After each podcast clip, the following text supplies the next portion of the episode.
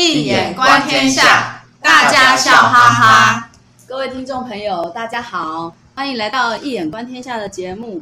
我是宗教主题的主持人少霞，在场的还有我们的学员小蜜蜂，大家好；Cherry，大家好；那我们最热情的张医生老师，大家好。啊，各位听众朋友，呃，跟大家介绍一下我们的讲座哈。我们的讲座，我们有实体的讲座，是由张医生老师主讲，那时间是两小时。如果呢，你听我们的 podcast 听得不够过瘾的，欢迎来到我们的讲座。那你可以在那个节目的说明里面填那个 EDM 的订阅，这样你就可以收到我们的讲座。那那个也欢迎分享我们的讲座，因为啊，如果你在疫情期间都听我们讲座，会增加你的正能量哦。那今天是宗教的最后一个主题哦，宗教可以抚慰人心。小蜜蜂，那你今天要为我们带来什么特别的东西吗？啊、今天是想问老师啊，就我最近有看到一个故事啦，就是关于你呃释迦牟尼的故事啊，释迦牟尼佛的故事，就是他姨妈，因为释迦牟尼佛出。出家嘛，然后呃去求道，然后他的姨妈其实从小呃就从小抚养那个释迦牟尼佛，从小就被他抚养，然后这样出家，其实姨妈他姨妈很思念他，然后思念的过程当中，他只好就是呃买金缕的金缕丝来织成衣服，然后边思念边编织，然后希望有的一天能够再再给释迦牟尼佛传，表达他的心意，然后好不容易释迦牟尼佛回到祖国，回到家乡了，他要献给释迦牟尼佛。可是释迦牟尼佛就说，就说希望呃姨母啊，他姨母把那个金缕衣呢给给他的徒众们，会更具有更大的福报，因为这样才是平等清净心，而不是说只是献给佛。然后那所以那姨母听了这样子，她虽然很伤心，可是因为听了这样讲说会，呃释迦牟尼佛劝诫之后，他就把那些他就把那个金缕衣拿去给徒众。可是徒众看这么高贵的金缕衣，而且原本是要给佛陀，哪敢哪敢收啊？没有就这样走下去哦，给徒众们，结果没有人敢收。结果有一个弥勒尊者居然就站出来，然后双手合十，然后就接下了这个金缕衣。它也是有三十二种好像哦，然后那个弥弥勒尊者就收收下了这金缕衣，所以然后那个。其实他姨母也很高兴，因为弥勒尊者也长得非常的庄严，是这样吗？对对对，是。然后长得庄严才要高兴，不是，就是也很高大，也很高大庄严，这个相也都很好。然后后来啊，那个佛陀，后来佛陀啊，就跟徒众们讲了一个未来的事情，就说以后呢会有一个人降生，降生叫弥勒，然后呢具有三十二相八十种好。以后，然后呢，会在那个龙华的菩龙华菩提树下成就无上正等正觉，而且会有所谓的三会说法。第一会说法就度化了九十六亿众生，第二会说法就度化了九十四亿众生，第三会说法就度化了九十二亿众生。哦，都减了两亿啦，不过都还蛮多的。这就是有。这个好像就是有史以来所有跟佛法结缘的众生都能够透过弥勒在龙华树下的三会说法来度走。然后呢，那时候弥勒尊者也在场听释迦牟尼佛这样讲，那弥勒尊者就自动站出来说，呃，跟呃佛陀说，我希望我就是您为说的那位未来的弥勒佛，弥勒尊佛。佛陀，然后佛陀就回应说，对，你就是当来下生的弥勒佛啊。然后，然后，可是后来有一个优婆离就问释迦牟尼佛说：“弥勒尊者他又不修禅定，又不又不断烦恼，为什么他可以，他可以那个成成成佛？他他他居然是未来佛之类的。”然后啊，那个那个那个呃，释迦牟尼佛就说：“这个弥勒弥勒佛呢，他一定会成佛，而且在十二年后呢，还会比释迦牟尼佛先入涅槃。”然后对，先入涅槃，对，然后往生都率天内院，在那边教化有缘者，教化有缘者。然后呢，然后结果弥勒那个弥勒尊者真的比比那个释迦牟尼佛早早早入涅槃，对。然后后来后来佛陀快入涅槃的时候呢，那。那那个金缕袈裟不就没人穿了嘛？嗯、后来佛陀拿了之后，后来佛陀接呃接了之后，后来要入涅槃前，他交代了迦叶尊者，嗯，然后把这个金缕袈裟交给迦叶尊者，交代那个迦叶尊者之后一定要移交给弥勒佛。所以后来有听说那个那个那个迦叶尊者不是就在鸡足山入灭静定，而且是肉身呢，然后入灭禁定，然后就是希望以后他要他他要把那个袈裟对金缕袈裟你交给弥勒佛，然后让弥勒佛给。呃，救度众生，而且弥勒佛呢，后来查，原来弥勒佛是未来佛，而且是在末所谓的末法时期来救度众生的。那我只是很好奇，说为什么会有，就是说什么是末法时期？为什么会有，呃，弥勒佛来？所谓的救度众生，因为因为佛教有这个末法时期，我后来看了一，好像连基督教也有末法时期，而且很巧哦，那个基督教的末法，基督教的救世主也叫弥赛亚，刚好都是个弥开头啦。对对对对对对，都刚好有点相近，他们是不是兄弟？是还是同一个人？不知道。其实我后来有查，有在 Google 查哦，他们有一个中国的，啊，中国的什么？对中国的对语言学家，对对对，有查到说是他们呃，因为这个文啊，都是名字都很接近，可能都是早期的什么巴利文什么之类的，其实讲的就是同一个人。不过就是想先问老师，就是说什么是就是末法时期跟我们现在的时期有什么不同吗？而且哦对，而且那时候我会查说那个末法时期啊，是在释迦牟尼佛涅槃后的两千年之后，末法时期就会来临。我们现在其实离释迦牟尼佛老早就过了两千年了。其实现在末法时期对，现在就是所谓的末法时期，有一万年了，有一万年。没关系，那都不重要，那只是个符号而已。那所以好，这个问题啊非常有意思。刚刚这个小蜜蜂它啊讲这个有关弥勒的一些 prefiguration，就是未来佛将来会度尽这个啊所有的佛陀未度的这些众生。这样的一个故事里，我觉得它非常的重要，因为它点出了末法时期的问题。呃，末法时期也是不只是一个佛教的问题，也是基督教的问题。他们也，他们也是讲末世、末法，啊，都是接近的，而且都有预言的未来将会有一个弥赛亚、弥赛亚啊的这样的一个一个降生，那那样的重要性。那为什么是这个样？那这个我觉得这是非常重要的一个概念哈。那就是说。所以，呃，首先我们要谈的就是说，其实还可以再去分析这个故事。简单来讲，先了解什么是末法时期。依照佛经的记载，其实所谓的末法，其实它分成三阶段，就是正法、相法、末法。每五百年啊，比方说佛陀他降世的这段五百年内，这正法住世期间，叫做正法时期。接下来的五百年叫做相法时期。那相法时期当然就是有点像，可是有点。在传法的过程已经开始有一点不同了，对不对？已经有一点点走位了，这叫做相嘛，有点像大象的象，像法。那所以那时候的正法只能透过读诵了，因为已经没有佛陀在在世，对不对？或是多闻还能够保持，它还不至于太走位，这就是相法时期。接下来是进入末法时期，末法时期就是你看那些塔庙塔寺有没有那些东西，还是在人间可以保持，那这个就是。末法时期，所以那真正的末法时期其实一百一千五百年就已经进入末法时期，那所以是在中国的明朝以后，佛教就已经进入末法时期，啊，那现在已经超越两千年以后了嘛，对不对？已经超过两千年，所以当然是我们是目前是在一个末法时期当中。那问题来了，就说这是一个从历史学角度来看，可是我们必须从一个解经学的经历的角度来看的话。那什么才叫做末法时期？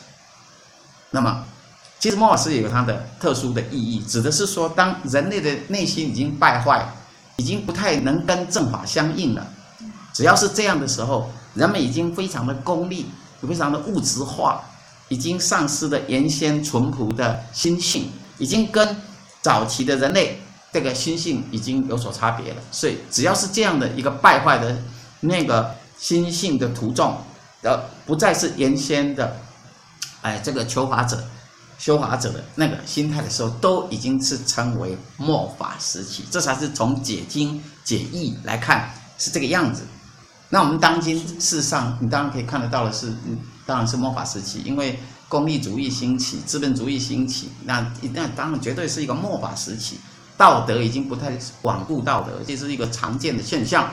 那所以是，呃，从意义上来讲，但是我个人的比较有兴趣的是，想要解刚刚有关金离一的这个问题里面每一个细节都有都有含金量，就是对它的重要性是的。比如说，它为什么是金离一呢？为什么不是普通的袈裟？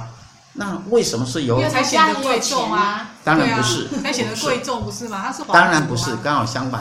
金离一的意思就是金，金就是金子，金嘛，金嘛就是物质。嗯，好，再来这么说好了。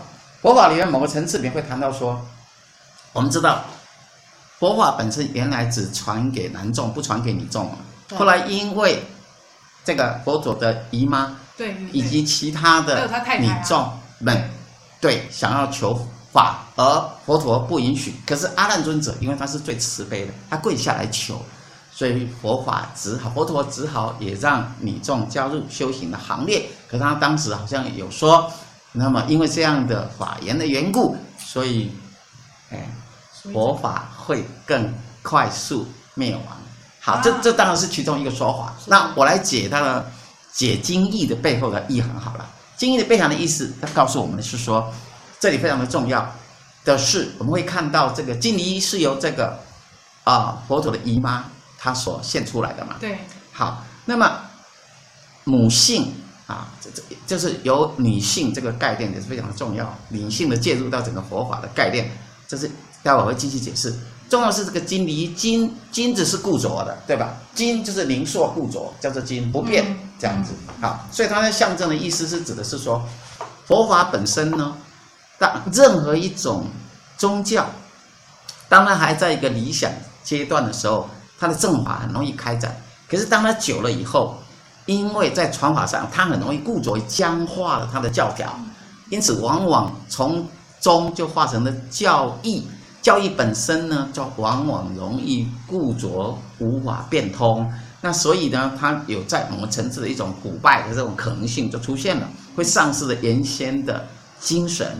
所以，这是怎么从易经的角度来看是很容易懂的。我们讲严亨利贞，那一定是从气往上升到气往下降，它基本上是一个元亨，是阳光，是属于这个阳刚。那这个力争是属于阴柔的嘛，所以也就是说，如何从原始的这个基基本的最原始的这种佛教的精神，到后来的传法上的一种过渡，你可以看得到的是，这样介入的人当然是由女性的介入，那也就是母性的介入，也象征易经里面的阴的力量，阴嘛，阴阳阳阴哈，啊，阳跟坤的力量。让我讲完，你先别吵我。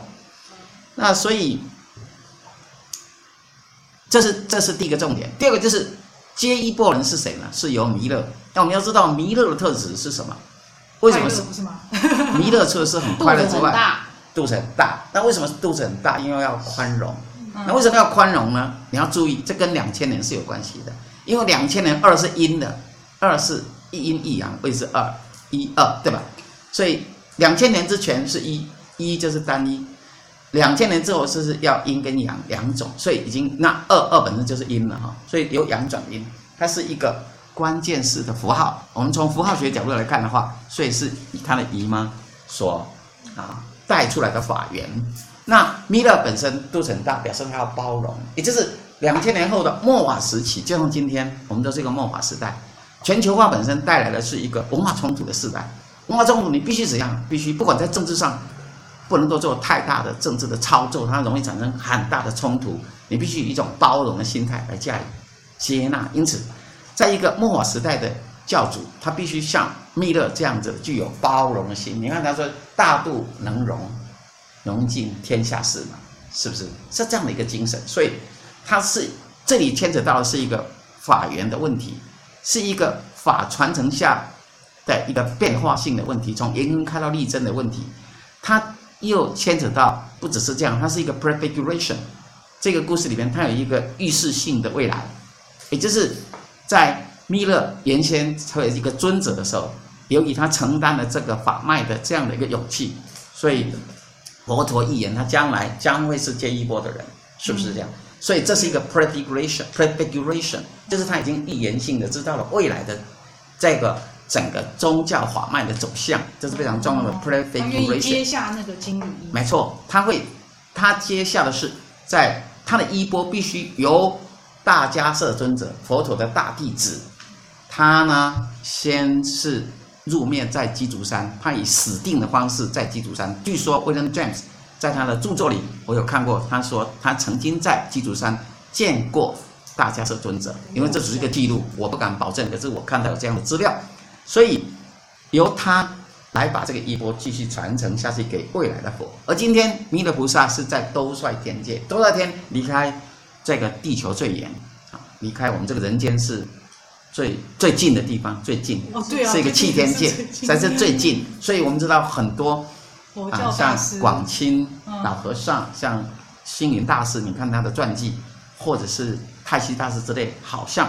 都是希望自己能够先降生在一个净土世界，因为净土是永不退转，所以然后先进入兜率天，然后啊，先去接受弥勒尊者内验，兜率天内验接受他的教化，然后改天跟着他，然后骑着白象从兜率天下降人间，在龙华树下龙华会上，然后三次的三会龙华三会度尽佛陀未度的所有的一切的众生，所以这个是。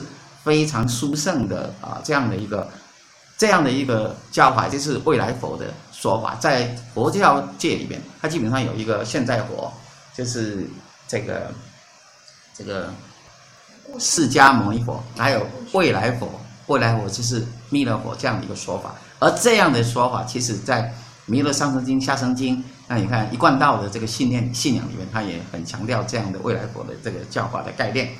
好，所以这是呃，他们重点的这种现象。那我们接下来讲末法时期的现象。末法时期是一个人已经不再那么淳朴了，而且你如果按照原来的教法去修，你不容易修成正果，所以叫做末法。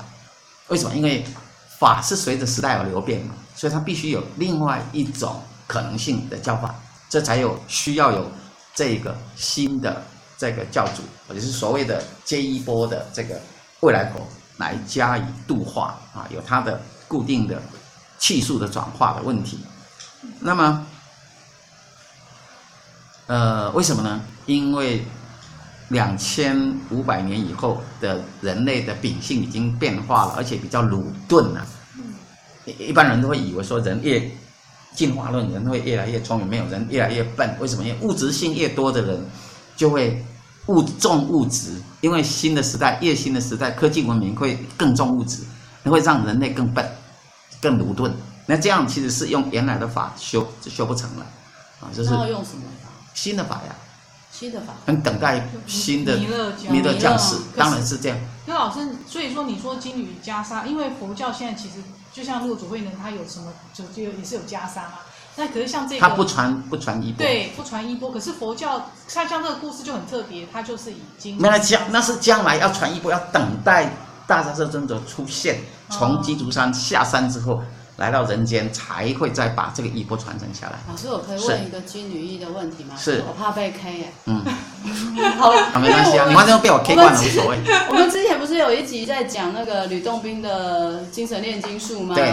那讲到金，就会想到精神炼金术啊。嗯。那炼金术里面不是都要讲自我完成吗？讲自我完成就要讲 anima animas 啊。那你说佛教原本都是男生在男男的在信的嘛，没有女的嘛？那现在。女生介入不就是有男的的 anima 跑来了吗？所以把那个金女衣想成精神炼金术可以吗？哦，你随便混乱范畴，不见得是有用的东西。对，你可以，你有非常好的联想，但是你这种跨是跨不过去。因为像，因为我们之前有，你给我讲完，那个符号上有这个意义，但基本上是不成立的。因为因为你这样就是断脉络化，脉络不可以随便嫁接，嫁接的时候要有它的可以。可用的程度，我真被 K 了。对，没有关系，这样大家才会明了。对不对，有兴趣可以再去听我们之前的吕洞宾那一集，你们就不会断脉络了哈。精神炼金术用这个关键字去查。没错没错，不过你提的有关 anima animus 这个概念，其实也是阴阳两个概念的话是没有错，所以它要在，它是一个成就的概念嘛。嗯，也就是必须要成就，就必须有一个现世火的这个。这个这个正法，也就是这个释迦牟尼的教法，然后也还会再有一个未来果，这样它是一个完成的意思，也是加以完成的意思。它要完成也是达到这个，在某个层次你说它完全的不可通也是可以的，这样。它还是一个完成的概念，这样。了解。是。那今因为老师现在把末法时期都讲得很清楚了，然后相信大家也可以感觉到什么叫做末法时期，然后也我们也很期待弥勒赶快来救我们。那如果对刚刚所谓是不是真的断脉的话有兴趣，可以去找，我们应该是差不多在二十二十几集左右，反正你们可以用吕洞宾去搜寻这个关键字，或是精神炼金术，我们那那里有详细谈到。那今天因为时间的关系吼。我们就到这边结束。那，嗯、最后呢，再提醒大家一下，嗯，希望帮我们多多转发我们的 Podcast 的节目，让大家充满正能量。然后也可以来听我们的讲座，实体的讲座，你填资料，然后我们就会寄给你。我们讲座包实体的演讲哦，实体的演讲哦，跟这个我们现在在讲 Podcast 是不一样的，是老师现场，张医生老师现场主讲，讲两个小时。足两个小时的时间就可以听得很透彻，然后内容呢涵盖心理学、文化、电影、艺术等等等等等。有兴趣的话，填资料我们就会寄给你。那非常感谢我们今天学员小蜜蜂 Cherry，好最感谢我们张医生老师。好，各位听众朋友，我们下次见喽，拜拜。